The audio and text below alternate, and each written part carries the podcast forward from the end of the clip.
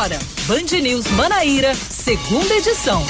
Oferecimento New Center Materiais de Construção. Sua procura acaba aqui. Torre, Jaguaribe e breve em Manaíra. Apivida faz bem para você. Grilo Construções Empresariais. A solução concreta para o seu negócio. 98807 7055.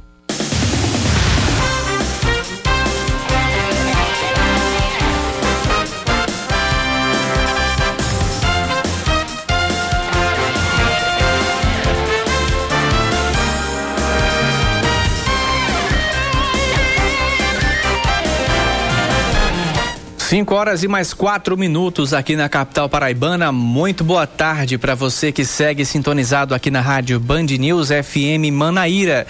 Eu sou Oscar Neto, vamos seguir juntos com as principais informações locais daqui de João Pessoa e também de todo o estado. Agora, no Band News Manaíra, segunda edição em formato de jornal. Vamos lá com os principais destaques desta terça-feira, dia 12 de maio de 2020. O Hospital Regional de Patos abre uma sindicância para apurar uma troca de corpos no necrotério da unidade hospitalar. Segundo a moradora do município, o pai dela morreu com suspeita de infecção pelo coronavírus e a família recebeu um corpo errado de uma mulher que morreu com causas naturais. A troca dos corpos foi providenciada pelas duas famílias no próprio cemitério.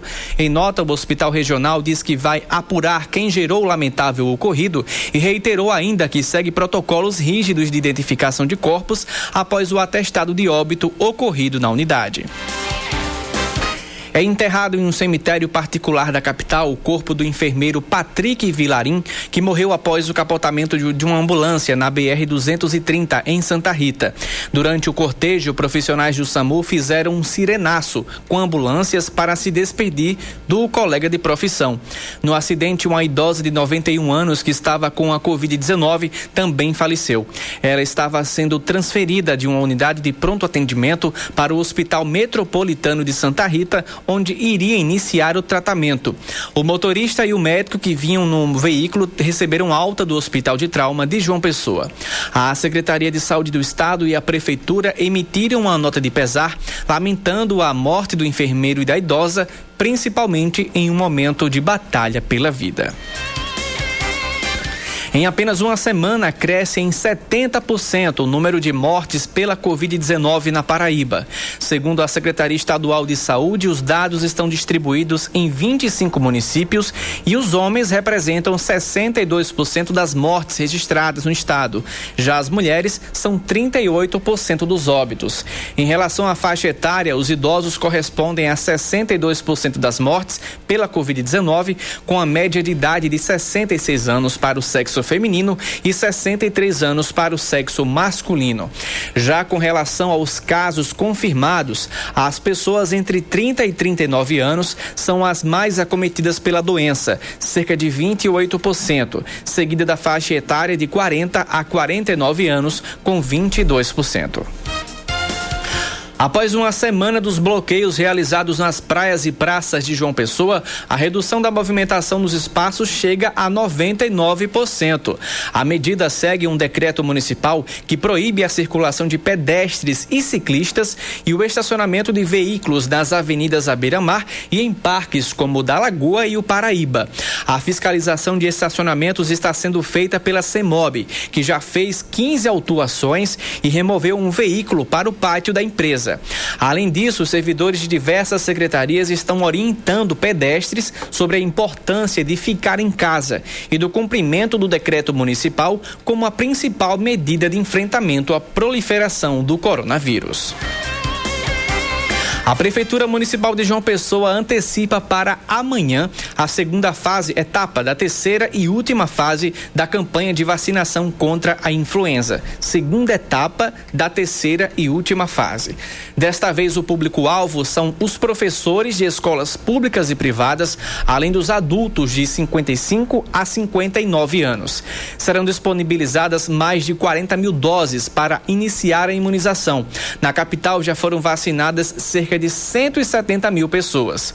O público-alvo deve procurar um dos 68 ginásios de escolas e creches onde estão sendo disponibilizadas as vacinas, ou nos três pontos de drive-thru, localizados no Parque da Bica e estacionamento dos shoppings Manaíra e Mangabeira. Agora são 5 horas e mais 8 minutos. Esses foram os principais destaques do primeiro bloco do Band News Manaíra, primeira, segunda edição, aliás, apresentado hoje por mim, Oscar Neto. Você ouvinte pode participar, pode mandar sua mensagem através do nosso WhatsApp. Nosso número é o 991 11 9207 991 11 9207.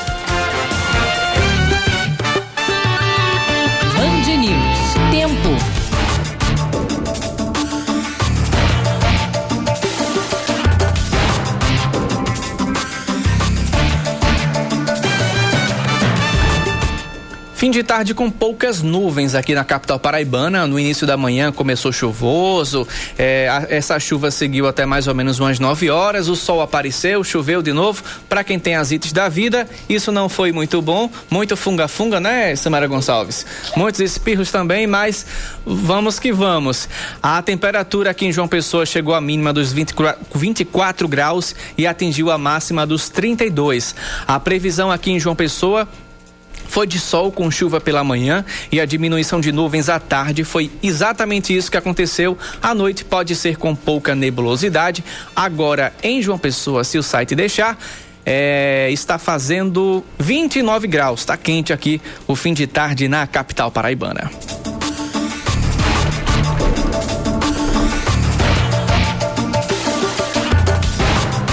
Já em Campina Grande, a previsão na Rainha da Borborema hoje foi sol com chuva de manhã e diminuição de nuvens à tarde e à noite com pouca nebulosidade. A temperatura oscilou na mínima de 20 graus e a máxima de 31. Agora em Campina Grande, 28 graus.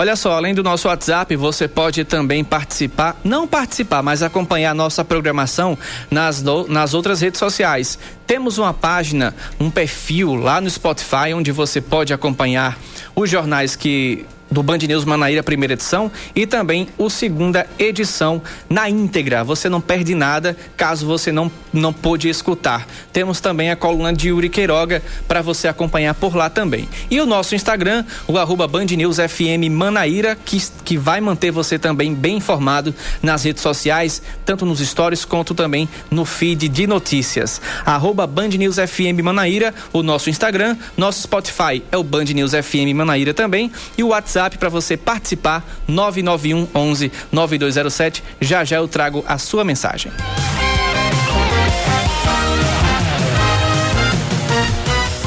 Agora 5 e 11, após o governo da Paraíba não seguir a edição do decreto presidencial sobre quais serviços são considerados essenciais durante a pandemia, estabelecimentos como academias, salões de beleza e barbearias vão continuar fechados também em João Pessoa. Segundo o procurador-geral da cidade, Adelmar Regis, pelo menos até a próxima segunda-feira, quando vence o decreto municipal da quarentena, caso não seja prorrogado mais uma vez.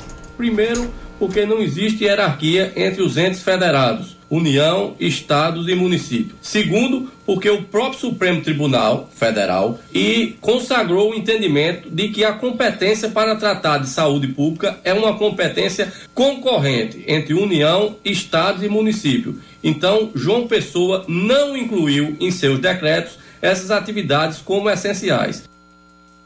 Ainda segundo a PGE, o Supremo Tribunal Federal deu autonomia a estados e municípios para determinar o que pode funcionar ou ser acessado durante a pandemia.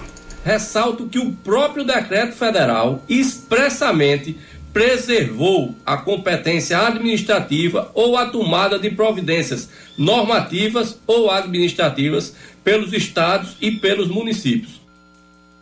No caso, só ratificando aqui, é segundo a PGM, não PGE. PGE é do Estado, PGM é a Procuradoria Geral do município. Só devem permanecer funcionando supermercados, farmácias, lojas de material hospitalar, padarias e também setores da indústria.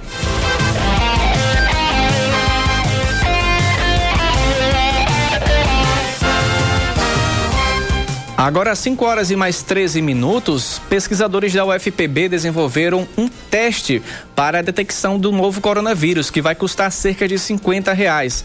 A pesquisa foi aprovada no último edital lançado pela Fundação de Apoio à Pesquisa do Estado da Paraíba, a FAPESC.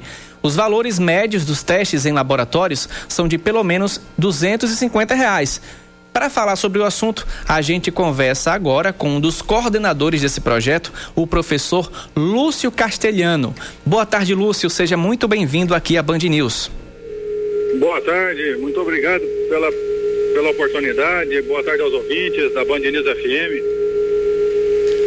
Pronto, vamos lá. Primeira pergunta que eu quero fazer: o que está tornando esse teste mais barato para o mercado? Qual foi a, a, a, o estudo que vocês fizeram e esse desenvolvimento desse teste? Então, em primeiro lugar, esse teste ele trabalha na área de sensores eletroquímicos. A ideia dele é que nós não precisássemos ah, de um suporte todo laboratorial para poder realizar os testes. Dessa maneira, a gente consegue diminuir muitos custos na realização e também os custos na produção dos materiais que vão ser usados nos exames. Lúcio, essa pesquisa foi aprovada e ela quando deve sair do papel? Então, é, essa pesquisa foi aprovada no edital da FAPESC agora, Fundação de Apoio à Pesquisa do Estado da Paraíba. E nós já começamos a parte toda de inteligência artificial, que são usos de computadores que vão fazer toda a simulação e a análise dos resultados. Dessa maneira a gente barateia o custo e também evita erros e dificuldades né, ao longo do, da execução do projeto e da execução também dos testes. Nós já temos aí sensores encaminhados, né, a fabricação de sensores, e já estamos a, é, encaminhando a compra também dos reagentes específicos do SARS-CoV-2, do vírus. Lúcio, conta pra gente rapidamente como é que foi o passo inicial para que chegasse esse teste rápido, como é que começou as conversas e o que foi feito de primeiro passo para que vocês chegassem agora até a aprovação. Bom, é, de início nós temos que valorizar o coordenador do projeto, o professor Sherlan Lemos, que é da área de Química Analítica aqui da UFPB. É, ele já tem uma longa experiência na área de sensores eletroquímicos e nós aqui da Escola Técnica de Nós, infelizmente, perdemos o contato agora com o professor Lúcio Castelhano. Ele que falava também sobre esse teste rápido da UFPB, que ainda está em fase de desenvolvimento, foi aprovado pela FAPESC, ainda deve sair do papel, como a gente estava conversando com ele aqui, e ele vai custar 50 reais, cerca de cinco vezes menos que o teste é, feito pelos, pelos laboratórios aqui de João Pessoa. A gente fez uma pesquisa aqui, geralmente custa entre 200 e 300 reais, mas esse, esse teste da UFPB vai custar cerca de 50 reais, um baixo custo. E a gente vai agora voltar, retomamos o contato com o professor Lúcio. Lúcio, você vinha comentando com a gente é, sobre os primeiros passos. Você falou também do coordenador do projeto, né? É, que deu o primeiro passo para que isso fosse aprovado. Você pode continuar a contar agora. Lúcio? Lúcio?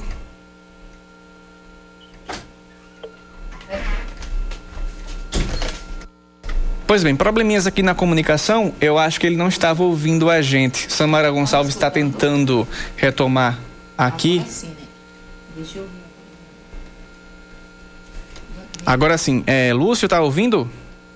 Sim, agora escuto bem. Pronto, Lúcio. Você... Caiu a ligação novamente. E foi? Foi. Não, infelizmente a gente não vai tentar mais porque a, a telefonia não está nos ajudando, mas é o seguinte, temos aqui as informações desse, desse, desse teste que foi aprovado pela Fundação de Apoio e Pesquisa do Estado da Paraíba, a FAPESC. Os pesquisadores da UFPB desenvolveram um teste para detecção do novo coronavírus que vai custar cerca de 50 reais. Os valores médios dos testes no laboratório são de pelo menos 250. Conversamos agora, vamos retomar o contato? Vamos tentar mais uma vez retomar o contato com o professor Lúcio Castelhano, da Universidade Federal da Paraíba, para ver se dá certo agora. Não, não deu certo. Então não vamos tentar mais. Vamos prosseguir junto com o jornal.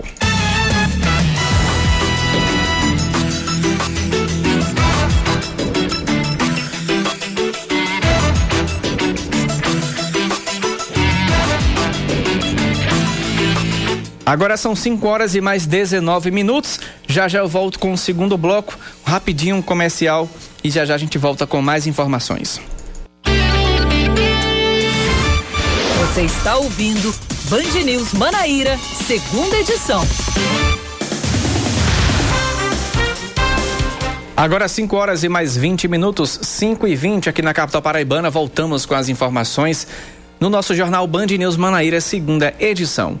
O ex-governador da Paraíba, Wilson Braga, testa positivo para o coronavírus. Braga estava internado na UTI de um hospital particular daqui de João Pessoa. Aliás, está internado. Wilson deu entrada no hospital na semana passada e, segundo a família, a situação de saúde dele é grave e apresenta problemas nos pulmões e na função renal. Wilson Braga tem 88 anos.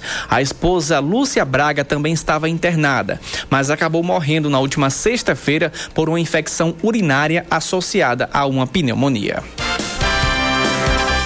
15 reeducandos da penitenciária Romero Nóbrega, em Patos, no Sertão, que testaram positivo para a Covid-19, são transferidos para João Pessoa. Os testes foram realizados entre domingo e ontem, quando se iniciou a transferência deles para o hospital de campanha montado na penitenciária de segurança média Juiz Hitler Cantalice.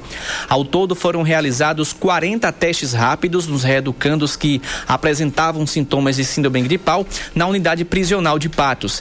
A maioria dos que testaram testaram positivo é da mesma cela, que logo após as transferências já passou por nova desinfecção, a fim de que outros detentos não sejam contaminados. Três estabelecimentos são fechados e outros nove são notificados por descumprirem decretos municipais de isolamento social nos bairros Vieira Diniz, Indústrias e Jardim Veneza. As equipes da prefeitura visitaram dez estabelecimentos comerciais ou de serviços nesses três bairros. Foram verificados quais estavam inseridos ou não no decreto municipal para funcionamento, além de parâmetros de acesso, controle de clientes, uso de máscaras de proteção, disponibilidade de álcool lavatório, entre outras normas para os locais que têm prerrogativa de funcionamento. A ação aconteceu ainda e percorreu duas praças públicas no Bessa e Manaíra, onde foram feitas abordagens às pessoas que estavam realizando atividades físicas de forma coletiva. O Ministério Público do Trabalho na Paraíba registra 578 denúncias de violações trabalhistas relacionadas à Covid-19 desde o início da pandemia, o que coloca o estado como o sétimo no país e o segundo do Nordeste em denúncias. Em um mês, o número de denúncias sobre o tema cresceu 57%, passando de 367 em 3 de abril para 578 em 4 de maio. Os dados revelam ainda que o MPT na Paraíba já expediu expediu 1.124 notificações, ofícios e requisições a empresas, gestores públicos e órgãos, além de 114 recomendações para o cumprimento de medidas de prevenção e combate ao coronavírus.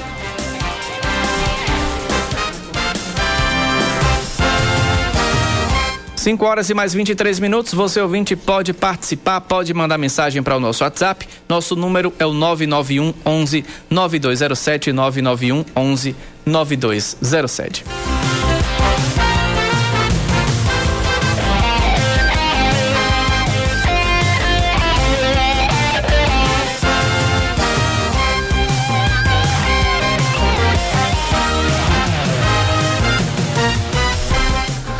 Agora, 5 e 24 por causa da, da quarentena e da pandemia, muitas escolas estão adotando as aulas online. O problema é que alguns pais estão tendo dificuldade para dar conta de tanta demanda. Sobre esse assunto, a gente conversa com a psicóloga e psicopedagoga Niérica Barbosa. Boa tarde, Niérica. Seja muito bem-vinda aqui à Band News FM Manaíra. Olá, Oscar. Boa tarde. Tudo bem? Boa tarde, tudo tranquilo. Vamos lá. É, eu até sugeri essa pauta aqui para a rádio porque a gente recebe, eu recebi nos grupos de WhatsApp um áudio de uma mãe praticamente esculhambando a diretora da escola por tanta tarefa que se mandou para esse aluno fazer, é, para essa criança fazer durante essa pandemia. Muitas pessoas já têm responsabilidades em casa e agora com as aulas suspensas, as crianças ficam em casa e os, as escolas mandam várias, várias tarefas, vários livros para ler, é, é, tarefas para fazer, enfim. Como é que se deve se comportar nesse momento para que a criança também não fique tão pressionada em casa para fazer essas atividades eh, escolares, principalmente os menores, né, que ainda estão aprendendo sobre a vida. Como é que se pode fazer com que essa relação em casa seja a mais tranquila possível, tanto em casa quanto de casa para a escola? Entendo, Oscar. Então, é, essa dificuldade, né, que algumas famílias estão enfrentando, se deve, né, realmente a um choque de cultura que elas não estão adaptadas. Antes de responder a tua pergunta, eu queria só enfatizar algo que eu acredito que muitas famílias né, estão com dificuldades porque isso não foi muito bem definido desde a primeira infância da criança. É o seguinte, a criança, ela tem a família como a primeira instituição social que ela tem contato, né? E para que essa criança, ela aprenda, né, as diversas teorias da aprendizagem, elas preconizam que é importante a interação social, né, que a criança tem, tanto com a família como com a escola. Então, o que é que acontece? A gente vê na, que na dinâmica de hoje, né, as famílias, a correria, o trabalho, muitas famílias acabam entendendo que esse papel primordial de ensino é da escola e acaba jogando essa carga mesmo na escola. Só que o ideal seria o quê? Que essa família desde cedo, desde a mais tenra infância, né, das crianças, elas já começassem, né, a trabalhar esse processo de desenvolvimento e aprendizagem. E não só adotar isso por meio da escola, né? O que é que alguns pais fazem? Alguns pais levam a criança para a escola desde cedo e aí a escola fica com toda essa responsabilidade. O ideal é o quê? É que desde, os, desde cedo os pais, eles adotem né, o ensino escolar, mas em casa eles estejam fazendo esse reforço, sentando com a criança, utilizando o lúdico, né, trabalhando as, as tarefinhas, porque essa criança ela já vai estar tá adaptada o que é que a gente vê hoje, né? Vários pais aí, como você falou, relato aí dessa mãe, dessa colega aí, que estão em processo de surto em casa, com muita criança, muita atividade, sem saber o que fazer. Isso se deve a um processo de falta de adaptação. Essas pessoas não estão adaptadas. Então, as crianças também não estão adaptadas, né? É, esse processo, ele deve ser feito, né? O que não foi feito ainda, aos poucos. Os pais, eles em casa têm que começar fazendo, adotando esse processo de sentar com a criança, de ir fazendo a tarefinha. As escolas, quando saírem dessa pandemia, é importante começar a trabalhar isso. Hoje a gente não tem como, digamos assim, é, mudar as coisas do dia para a noite. O pai e a mãe que não adotou esse processo de, de sentar com os filhos, de ir trabalhando a tarefinha, eles vão ter muita dificuldade. E as crianças também. Então, acredito que muitas famílias famílias estão com essa dificuldade porque isso era algo que não tinha ainda, não tinha essa cultura familiar. E isso dificulta o processo de aprendizagem, né? Então, hoje, primeiramente, a gente tem que ter o um processo de aceitação, porque estamos em um processo de, de pandemia e as coisas têm que ser dessa forma, né? Primeiro, os pais têm que ter paciência, têm que ir trabalhando em casa. As crianças menores, por exemplo, tem diversas alternativas, né, para tentar ir desenvolvendo esse processo de aprendizagem, os pais podem trabalhar com a questão do lúdico, com as brincadeiras, com a parte de musicalização, né? Trabalhar com literaturas por meio de gravuras, utilizar a própria tecnologia, tem muitos aplicativos voltados para crianças, já com adolescentes, dá para trabalhar com jogos, com desafios. Existe uma gama de coisas que podem ser feitas, mas o cerne mesmo da questão, quando a família tem muita dificuldade, é que a família não tem ainda essa cultura de dar esse reforço escolar em casa, né? Acaba que a escola acaba tendo essa gama de responsabilidade e os pais por trabalharem muito, né? Passa muita parte do tempo fora de casa, não tem essa atribuição muitas das vezes de sentar com essa criança e nesse momento que nós estamos se vê realmente no desespero de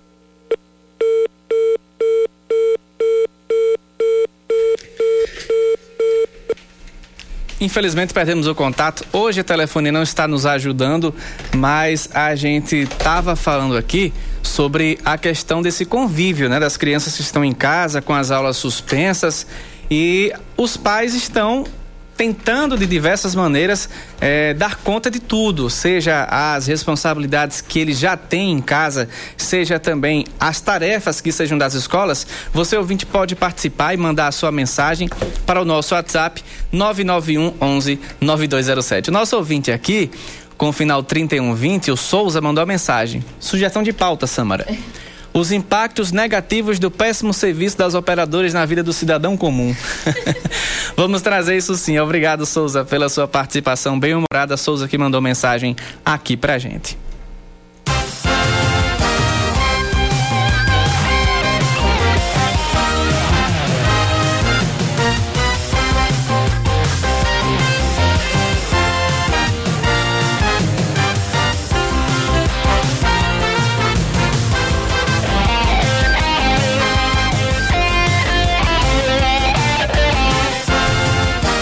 Agora são 5h31, retomamos o contato com a psicóloga e psicopedagoga que estava trazendo informações também, dando dicas de como os pais devem se comportar durante essa pandemia com as crianças em casa. Niérica Barbosa, você pode concluir as suas considerações. Oi, Oscar, a ligação caiu, Foi, né? caiu sim. Uhum. É, então, é, como eu estava falando, né, aqueles pais que não têm ainda essa cultura, né, de reforçar o ensino que está sendo desenvolvido pela escola, eu acredito que agora eles precisam o quê? Ter um pouco de paciência e aos pouquinhos eles irem se adaptando a essa cultura. Por quê? Mesmo quando a pandemia acabar, é extremamente importante que eles tirem tempo para sentar com os filhos, para ensinar a tarefinha, para dar mais atenção, porque o papel da família é fundamental nesse processo de aprendizagem. A gente vê, às vezes, no consultório muitas crianças com dificuldade de aprendizagem, quando na verdade não é um contexto biológico, é na verdade uma falta de um apoio familiar, uma dificuldade metodológica da escola. Então, se der as mãos à escola e à família, né, esse processo de aprendizagem ele vai ser muito mais facilitado. Então, acredito que as famílias que estão com mais dificuldade é porque não faziam ainda essa cultura, essa adaptação de dar esse reforço em casa, né? No auxílio às tarefas, é, no acompanhamento que está sendo desenvolvido lá na escola, porque é um trabalho junto, né? A aprendizagem não é só escola, é família e escola. Pois bem, é, e para e para nos momentos de fim de semana, onde não tem tarefa para fazer, onde não Sim. tem. É, não tem quase opção em casa para a criança tam, também não ficar uhum. presa a um tablet, presa a uma televisão, a um computador. Mesmo com esse isolamento social, o que deve ser feito dentro de casa? Quais são as opções que os pais têm para que essas crianças tenham opções de lazer também, mesmo em meio a essa pandemia?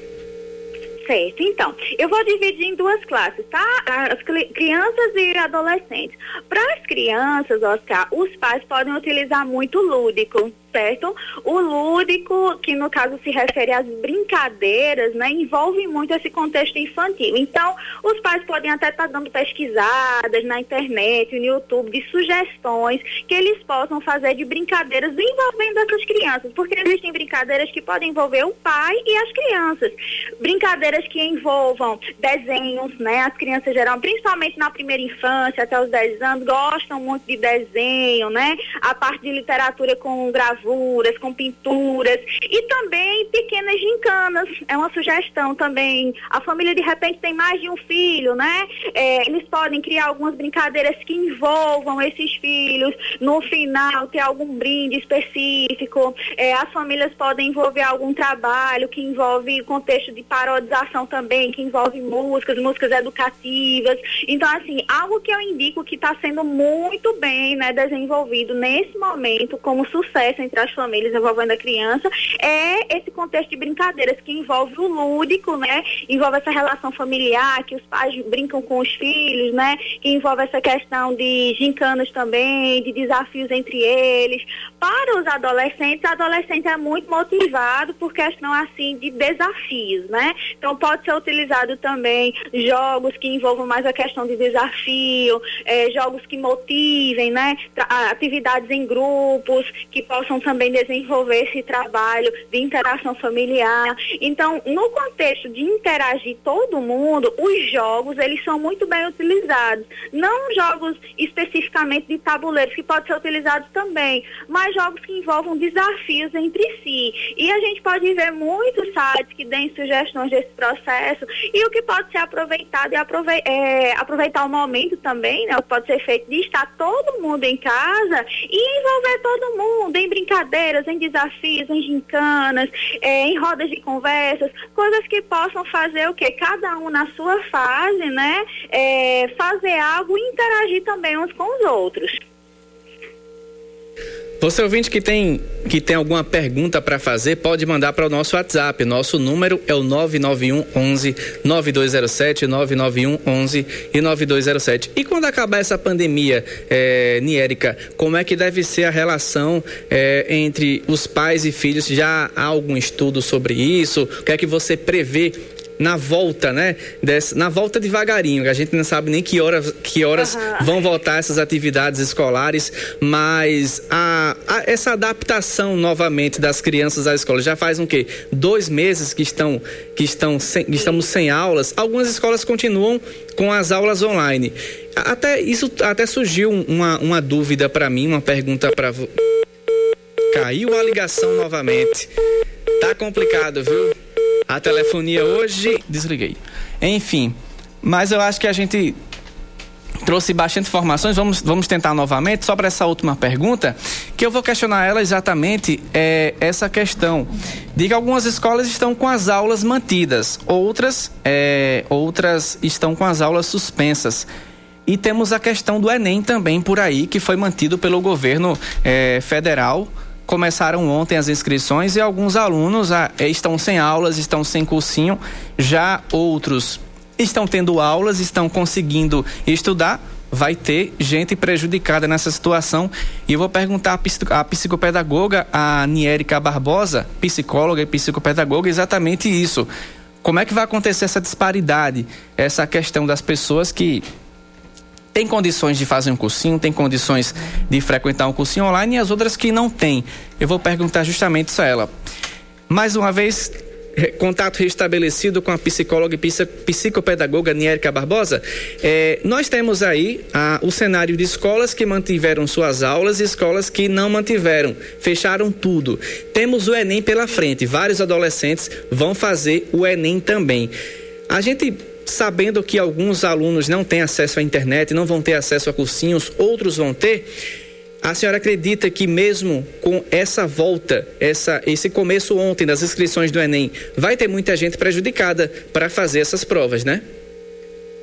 Com certeza. E isso pode gerar, Oscar, após essa pandemia, processo até de frustrações né, entre esses jovens, porque, como você já mencionou, alguns têm todo esse acesso né, à, tecnologia, à internet, e outros não, né? Então, assim, aqueles que têm mais recursos vão ter algumas condições mais facilitadas e os outros jovens, eles podem sim passar por processo de ansiedade, de frustração, uhum. diante de um desejo, né? Porque todo jovem tem aquele desejo, aquela ansiedade do Enem e já tem tá, tá passando por todo esse transtorno dessa ansiedade dessa pandemia e se vê em condições, né, de, de prejuízo, né, diante desse contexto. Eu acredito que foi uma decisão um pouco equivocada. Acredito que as coisas deveriam se normalizar um pouco mais, né, antes de proceder aí com as inscrições do Enem.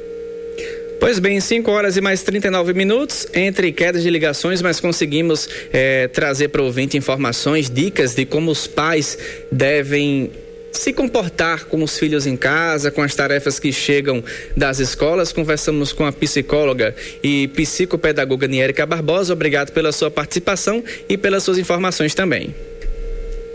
Por nada, Oscar. Eu queria só Sim. adicionar só um, algo que seria de extrema relevância, uhum. é que assim, tudo tem o seu lado bom, né? Então é importante que os pais aprendam também com essa pandemia e essa, essas boas práticas de estar próximo aos filhos, de sentar, de chegar junto, de acompanhar as tarefas, que isso continue nesse processo pós-pandemia e acredito também que as escolas devam estimular mais isso, porque tem muita escola que não dá ênfase a esse processo, mas a participação do familiar é de extrema relevância no sucesso da aprendizagem infantil.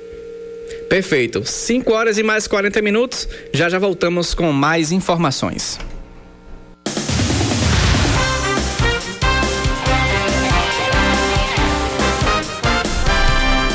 5 horas e mais 42 minutos aqui na Band News FM Manaíra. Continuamos com o último bloco do jornal Band News Manaíra, segunda edição.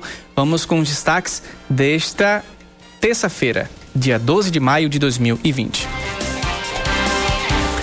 Por unanimidade, a Comissão de Constituição, Justiça e Cidadania da Assembleia Legislativa da Paraíba aprovou uma medida provisória do governo que propõe a remissão de anistia de créditos tributários a algumas empresas do Estado de 2002 a 2020. A matéria deve ser encaminhada ao plenário da Casa para votação, segundo a relatora da MP, a deputada estadual Poliana Dutra, que deu parecer favorável à sua aprovação, observou que o projeto é essencial no momento da pandemia. O instrumento vem regulamentar o decreto editado pelo governador em exercício em 2002, concedendo benefício fiscal de ICMS a algumas empresas. A Prefeitura Municipal de João Pessoa convoca mais 430 profissionais da saúde aprovados nos processos seletivos para cargos temporários no tratamento de pacientes da Covid-19. São 33 médicos aprovados no segundo processo e 397 profissionais de variados segmentos da saúde, que fazem parte do cadastro de reserva formado após a primeira seleção.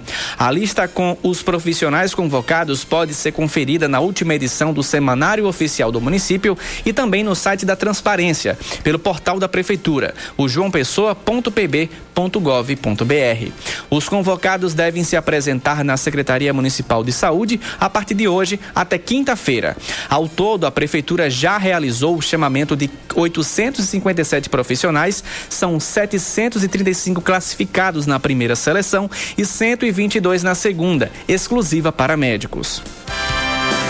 O Instituto de Polícia Científica da Paraíba adota um protocolo para atender os estudantes que vão participar do Exame Nacional de Ensino Médio, mas não possuem a carteira de identidade. Por conta da pandemia causada pela Covid-19, o setor de emissão de carteiras de identidade nas casas da cidadania e órgãos municipais de diversas regiões do estado foi fechado temporariamente. A exemplo dos demais órgãos estaduais, cujos servidores passaram a trabalhar home office, como forma de prevenir a disseminação do coronavírus. Para atender as pessoas que vão fazer a inscrição do Enem, o Instituto disponibilizou um e-mail, o GEICC, GEICC, arroba ssp.pb.gov.br. GEICC, arroba ssp.pb.gov.br Esse e-mail é para você que pretende fazer o Enem, quer fazer a inscrição, mas não tem a carteira de identidade e quer tirar uma segunda via. Você entre em contato com esse e-mail que eu falei agora, eu vou falar mais uma vez, geicc@ssp.pb.gov.br. Por meio dele, os estudantes solicitam a carteira de identidade e recebem um protocolo com o número do RG e a data da expedição da sua carteira de identidade. Com esses dados, será possível realizar a inscrição do Enem, mesmo sem estar de posse da carteira propriamente dita. O documento somente será entregue após o retorno do funcionamento normal dos órgãos públicos, oportunidade em que os estudantes terão de que procurar as casas da cidadania para concluir o atendimento, pagar as taxas necessárias e receber a cédula do RG. Antes que algum ouvinte pergunte, eu não sei se esse procedimento está disponível para as demais pessoas que querem tirar o RG, que precisam tirar o RG é, caso não tenham, mas é apenas, primeiramente, para estudantes que pretendem se inscrever no Enem.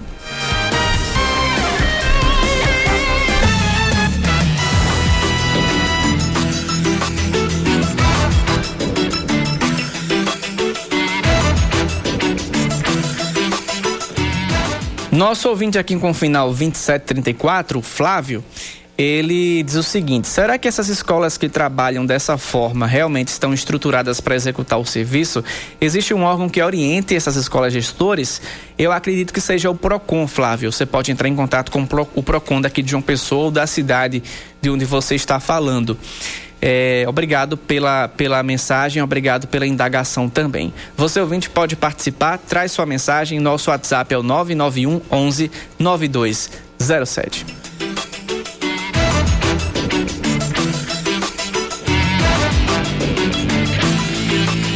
Olha só, as autoridades temem um aumento na violência contra a mulher durante a quarentena. Estão reforçando algumas ações de proteção. As informações que chegam com Samara Gonçalves. A campanha Mulher em Casa Não Fica Calada é uma iniciativa da Assembleia Legislativa da Paraíba para reforçar a rede de proteção à mulher durante a quarentena. Segundo a deputada Cida Ramos, do PSB, nesse período a mulher fica mais vulnerável a agressões e todos os tipos de violência. É importante que essas mulheres saibam que não estão sozinhas. Nós temos ainda toda a rede de proteção ativa, delegacias, online à disposição, é, a, abrigos, né? Denuncie. Ligue 123, ligue 180. Procure alguém e diga: estou em risco. Uma das ações que já começa a fortalecer a proteção à mulher vítima de violência é o reforço da Patrulha Maria da Penha, que agora funciona em regime de 24 horas. A comandante da Polícia Militar, Dayana Cruz, explica que é necessário que a vítima preste queixa em uma delegacia. Ela deve registrar a, uma ocorrência ou as violências que sofreu ou que sofre em uma delegacia de polícia civil, solicitar medida protetiva, manifestar interesse, quando ela será encaminhada para o Programa Integrado Patrulha Maria da Penha, atendida inicialmente pela equipe multidisciplinar vinculada à Secretaria de Estado da Mulher e Diversidade Humana, passando também a receber o atendimento policial através das rondas de monitoramento e atendimento emergencial sempre que necessário. Atualmente, 222 mulheres são acompanhadas pelo programa Patrulha Maria da Penha. De acordo com a secretária da Mulher e da Diversidade Humana, Lídia Moura, o serviço é coordenado pela pasta, em parceria com as polícias militar e civil, além do Tribunal de Justiça da Paraíba, que permite o acesso online de todas as medidas expedidas e o acompanhamento da execução. Agora que estamos em isolamento social, essa violência pode se agravar nesse ambiente. Então é muito importante observar as pessoas que estão em volta daquelas mulheres que vítimas de violência, observar se elas estão é, sofrendo essa violência para ajudar na denúncia. Você, quando liga para o 190, 197, você está ajudando a salvar uma vida. Nos dez primeiros dias de isolamento social, a Paraíba registrou uma queda no número de ocorrências de violência doméstica. Mas as autoridades temem que as denúncias tenham diminuído pelo fato das vítimas não poderem sair de casa.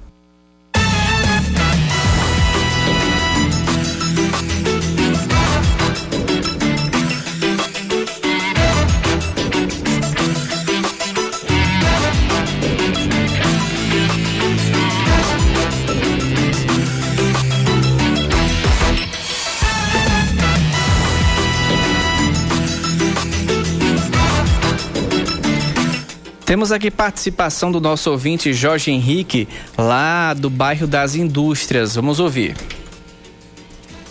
Boa tarde, aí ouvintes. Jorge Henrique, do bairro das Indústrias.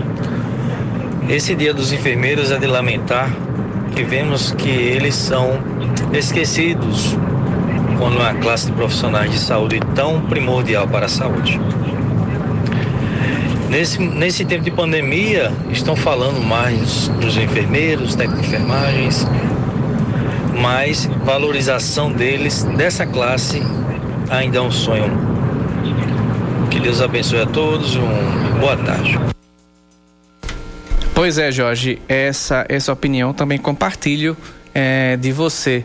É, sabemos que os enfermeiros, os médicos, os profissionais é, da saúde estão na linha de frente, né? Mas a primeira pessoa que tem um contato, por exemplo, o que aconteceu hoje, infelizmente, o acidente que aconteceu hoje lá na, na BR-230, o enfermeiro estava ao lado da senhora que estava sendo transferida para o Hospital Metropolitano para iniciar o tratamento da Covid-19. O médico vinha na frente juntamente com o condutor o motorista da ambulância. Infelizmente, morreram o enfermeiro e a senhora que vinha de 91 anos, que ia começar o tratamento. Ela estava infectada com a Covid-19 e, infelizmente, aconteceu essa tragédia. A gente vê que realmente os enfermeiros permanecem desde o início da, da, da, da de quando você entra no hospital até quando você sai. Inclusive, o, hoje, durante a minha entrada é, diariamente no Muito Mais de Gerardo Rabelo, a gente estava falando exatamente isso. O enfermeiro é o que dá as boas-vindas, é o que fica ali dando assistência àquele paciente que está internado. E eu concordo com você. A gente percebe também que algumas unidades hospitalares aqui públicas da Paraíba estão faltando sequer uma máscara, um equipamento, é, um EPI para que esses enfermeiros protejam a sua vida, que já que eles estão na, de frente, já estão batalhando, enfrentando a Covid-19, estão lidando com pacientes que já estão infectados, aqueles também suspeitos que nem sequer chegaram a fazer um exame. Mas enfim, fica a nossa homenagem aos enfermeiros hoje pelo Dia Nacional, o Dia Nacional do Enfermeiro e da Enfermeira. E também os nossos ouvintes com certeza é, agradecem ao trabalho desses profissionais, principalmente nessa pandemia que depois que passe essa pandemia, depois que passe essa tempestade toda, os profissionais da saúde, é, que são os essenciais nesse enfrentamento, sejam mais valorizados, que a gente volte melhor, que a gente saiba reconhecer quem realmente, quem realmente é, merece o reconhecimento no nosso país. Agora são 5 horas e mais 54 minutos. Por falar em máscaras, as costureiras selecionadas pela Prefeitura de João Pessoa já começaram a confeccionar as máscaras de tecido. Quem tem as informações é Samara Gonçalves. A máquina de Maria das Graças não para. A produção de máscaras por aqui está a todo vapor. E claro, tudo é feito com muito cuidado, da primeira linha até a embalagem do produto. Ela produz centenas de equipamentos por dia e, para isso, conta com o apoio do filho e da nora. Foi me pedido para confeccionar 900 máscaras em nove dias, a meta 100 por dias. Mas eu consegui fazer 700 máscaras, só faltou o cordãozinho em um dia, em um único dia. Maria das Graças é uma das costureiras que se inscreveu no projeto Um a Mais da Prefeitura de João Pessoa. Ela e outras 206 pessoas foram selecionadas e devem produzir cerca de 540 mil máscaras, que serão entregues à população em vulnerabilidade como explica o secretário de Desenvolvimento Social, Diego Tavares. Temos quatro pontos espalhados pela cidade, o Imagabeira, o Tudo Cristo, o Alto Mateus e expedicionários. Já entramos em contato com essas pessoas para que possam pegar esse material. Ao receberem esse material, elas têm um prazo de 10 dias para entregarem 900 máscaras. Mas à medida que essa produção vai ficando pronta, nós iremos recebendo para que a gente possa agilizar na distribuição. Além de receber o material para a produção do equipamento, os participantes têm direito a um incentivo de até 400 reais.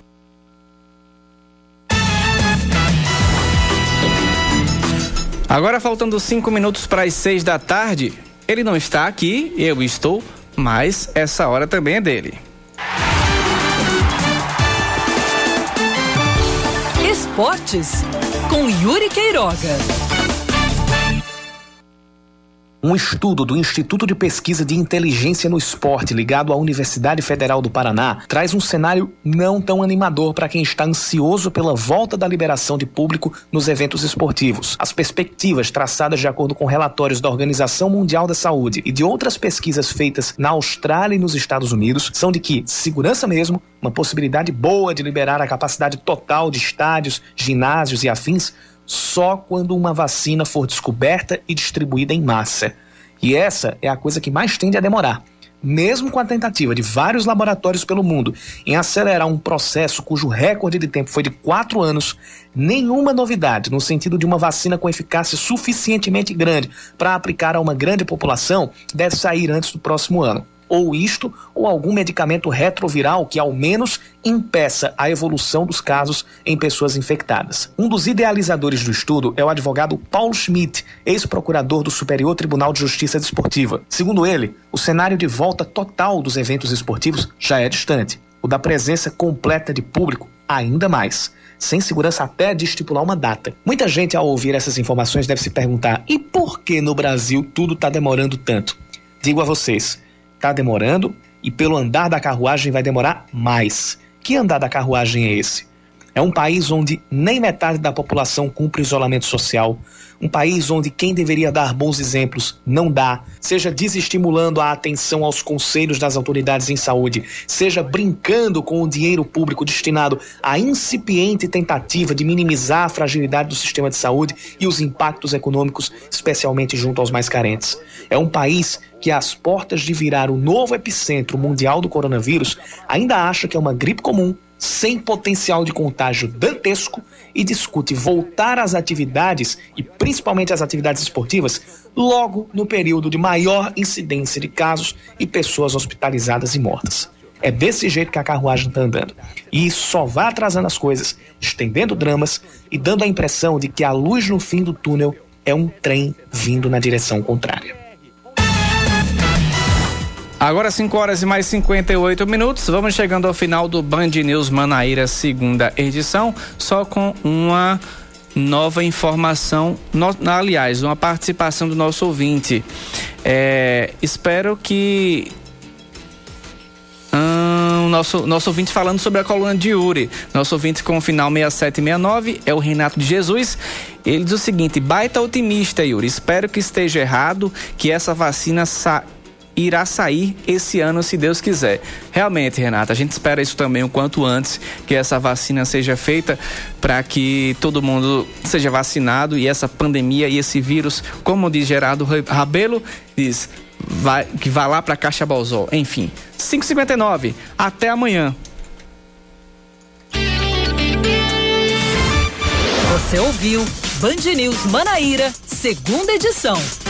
Oferecimento New Center Materiais de Construção. Sua procura acaba aqui. Torre, Jaguaribe e breve em Manaíra. Apivida faz bem para você.